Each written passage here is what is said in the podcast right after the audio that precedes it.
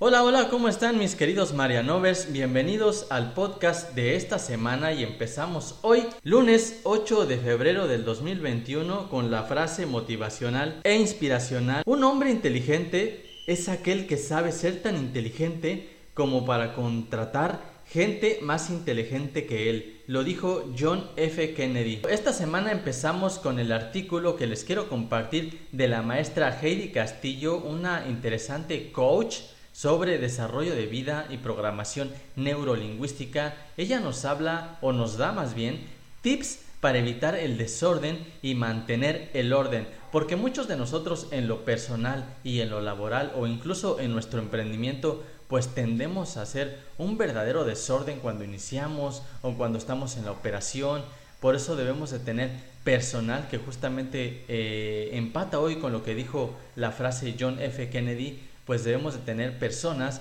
que sepan de otras áreas e incluso que sean más inteligentes que nosotros en otros aspectos porque es ahí cuando todo va tomando forma y cuando el engrane de la maquinaria pues va marchando bien y es lo que todos queremos. En fin, les empiezo a leer y a compartir este artículo interesante de Heidi Castillo. Ella dice, el orden empieza en tu mente. Si tu mente no tiene estructura, no puedes materializar algo que no existe dentro de ti. Es por eso que su carencia da como resultado el desorden. Pero ¿cómo adquiero este buen hábito? ¿Cómo empiezo? Empecemos por la parte lógica y práctica. Enlista los beneficios de ser ordenado o ordenada. Trae a tu mente qué personas reconoces como ordenadas, qué suelen hacer que no haces tú, en qué te ayudaría a ser ordenado, qué consecuencias y precio has pagado por ser desordenado. ¿Tiene sentido integrar este hábito a tu vida o todavía no te quieres hacer responsable? Ahora trabajemos con la parte emocional. ¿Qué te hace sentir el desorden? ¿A cuántas personas vas a seguir afectando por ser desordenado o desordenada? ¿Hasta cuándo quieres continuar así? El permitirte mantener una mente desordenada te obstruirá tu creatividad y la calidad de tus decisiones, ya que al tener tu mente dispersa en muchas cosas y ninguna a la vez, eso no facilita que generes una visión positiva ni resultados óptimos en ninguna área.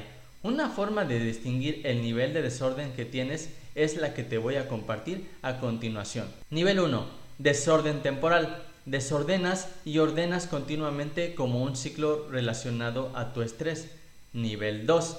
Desorden de largos periodos de tiempo. Desordenas y permaneces así durante una etapa conflictiva en tu vida y dependiendo de que la superes podrás regresar al orden. Nivel 3. Desorden crónico. Vives en un constante desorden, no sabes cómo empezó, no sabes cómo evitarlo. Son muy cortos los periodos de desorden y es por ayuda externa. Soluciones. Para el nivel 1 y 2 requieres de un manejo diferente del estrés y de los conflictos personales y profesionales. El esfuerzo debe enfocarse a integrar disciplina e inteligencia emocional. La meditación te permitirá interiorizar el motivo y una reacción productiva ante el estrés para crear decisiones basadas en conciencia. Para el nivel 3 requieres primero trabajar en eliminar el sistema de creencias que está reforzando una conducta autodestructiva, por lo que la inteligencia emocional carece de importancia, por lo tanto es imprescindible implementar una serie más elaborada para crear una autoimagen saludable y a través de la autodisciplina, así como tener en mente una estrategia a largo plazo a diferencia de los niveles 1 y 2 en que el ambiente externo ha generado conductas temporales nocivas, pero más fáciles de trabajar y de ver resultados. Nuestro sistema de creencias es el que generó hábitos en nosotros a una corta edad, al grado que consideramos que así somos, pero es solo resultado de lo que hemos visto en nuestro núcleo familiar, amigos y pareja. Eso que vemos y vivimos y creemos que es lo que todos experimentan en la vida. Entonces, te puedes dar cuenta que eres como tus papás o bien no te pareces nada a ellos, según tu personalidad o tu carácter, algo que decidiste consciente o inconscientemente hace mucho tiempo. Cuando tu personalidad es maleable, quieres imitarlos. Cuando tienes una personalidad rebelde, quieres ir en contra. Cuando no recibiste lo que deseabas, entonces desarrollarás una personalidad que busque la aprobación, pero solo a través del entendimiento no tendrás que vivir en ningún extremo. No buscas agradar, no buscas agredir o competir con nadie. Encuentras tu ser y tu esencia en equilibrio.